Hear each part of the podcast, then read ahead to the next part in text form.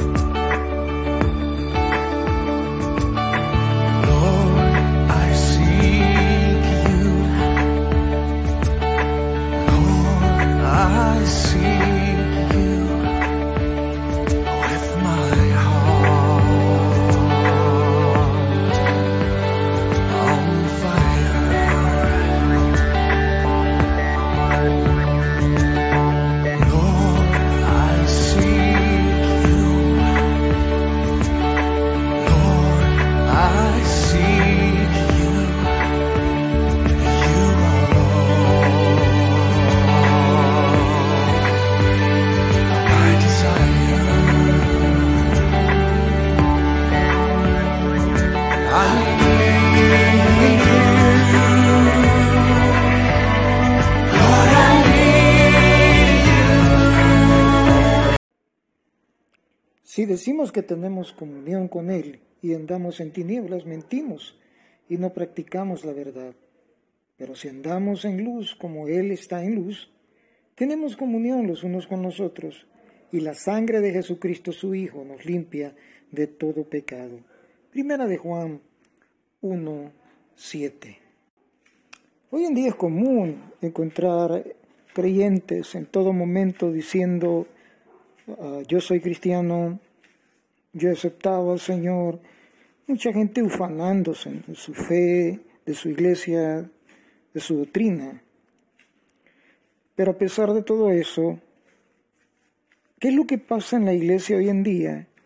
Que la calidad de esos creyentes, que la cualidad de esos creyentes de ser hijos de Dios y lo principal que nos identifica, el amor de los unos a los otros y la santidad que nos proporciona el Espíritu Santo, no se mira. Es bien difícil, muy difícil por hecho, a detectar esta cualidad de santidad en los creyentes hoy en día. Si decimos que andamos en luz y hacemos las obras de las tinieblas, somos mentirosos. ¿Cuánta persona hoy en día se jacta de su fe en, el Señor Jesucristo, se jacta de su fe, sí, en una doctrina específica, pero sus obras dicen lo contrario. Estamos llegando a una época donde la iglesia es muy sabia, es muy poderosa en corrientes doctrinales, es muy poderosa en tecnología, en medios de comunicación. Vemos iglesias uh, haciendo presencia en todas las redes posibles, en todas las redes sociales eh, que puedan mencionarse, eh, TikTok, eh, Facebook, etcétera, etcétera. Pero en realidad, cada día, la calidad del Evangelio en cada uno de nosotros decae. Ya no encontramos creyentes, ¿verdad?, dispuestos a morir por su fe, dispuestos a ser devorados por los leones, dispuestos a morir eh, crucificados, dispuestos a ofrendar su vida por su fe. Ya no lo vemos. Vemos lamentablemente una gran cantidad de creyentes light como el yogur, creyentes que viven una vida espiritual muy sencilla, fácil, sin compromiso, sin sacrificio, sin entrega. Simplemente viviendo mm, una religión más, simplemente viviendo una doctrina más. Pero en realidad lo que el Señor demanda de nosotros no es una cantidad de conocimiento, sino una calidad de vida en cada uno de nosotros. Y lo que debe distinguir a la iglesia de hoy en día no es todo lo que sabe o cuánto conoce con respecto a su doctrina, con respecto a la Biblia, cómo sabe o cuánto sabe sobre redes sociales. No, lo que el Señor está demandando es una generación con los valores, con los principios que Él fundó desde el principio de la iglesia. Él fundó la iglesia sobre principios sencillos, como la comunión, la santidad, y el éxito de esta iglesia apostólica o una iglesia naciente prácticamente era el hecho de estar pendientes, el hecho de vivir pensando constantemente en la venida del Señor.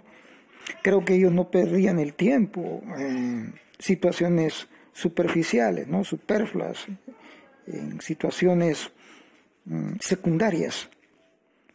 Ellos estaban enfocados en que tenían que vivir una vida apartada para el Señor porque estaban conscientes que el Señor iba a cumplir su promesa tarde o temprano de volver. La iglesia hoy en día está más enfocada, sí, en un evangelio de entretenimiento mientras el Señor viene. Y déjeme decirte, o déjame desinflar esos pensamientos muchas veces mundanales que tenemos. El Señor no ha fundado, no ha traído al mundo, a la iglesia, para entretenernos, sino para que el mundo conozca el Evangelio a través de la iglesia.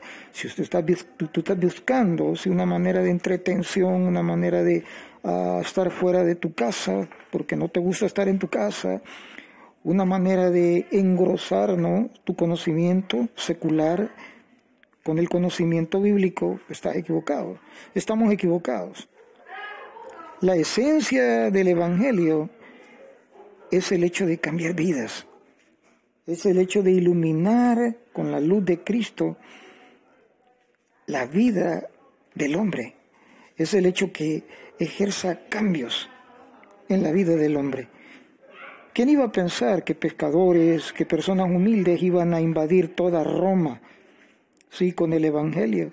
Y más allá Pablo lo llevó más allá y luego más allá llegó a todo el mundo, hasta nosotros. Pero todo esto fue producto no de cristianos, sí, acomodados, que no daban luz.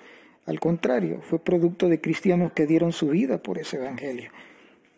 Llegamos a tiempos, ¿verdad?, más eh, aparentemente actuales, pero estamos hablando de siglos pasados, sí, como Lutero, mucha gente que dio su vida, ¿no?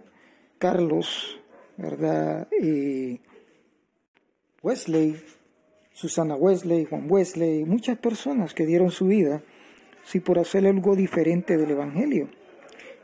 Celebramos, ¿verdad?, el 31 de octubre como el Día de la Reforma.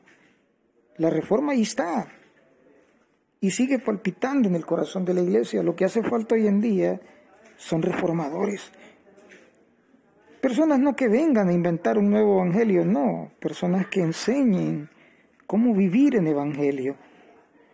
Mis hermanos, lamento, ¿verdad?, desilusionarlos, pero muchas veces las iglesias están llenas de personas que son practicantes de una religión, pero no participantes del Evangelio de Cristo y sus cambios.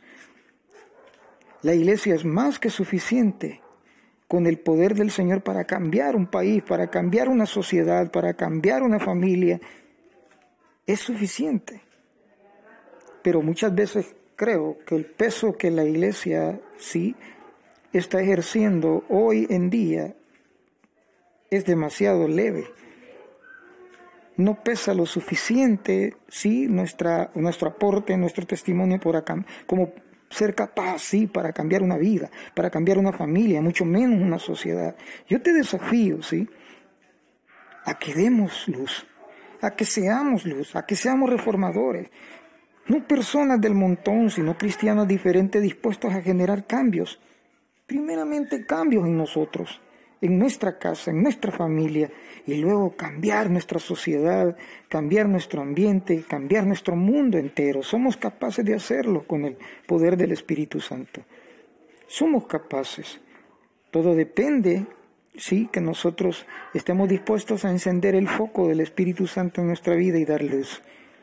El Señor nos ha llamado, sí, a hacer cambio, a ser objetos de cambio, a ser ese catalizador dentro de la iglesia y la sociedad que promueva, que genere cambios, que muestre, sí, el poder del Evangelio en las vidas. Comencemos por nosotros.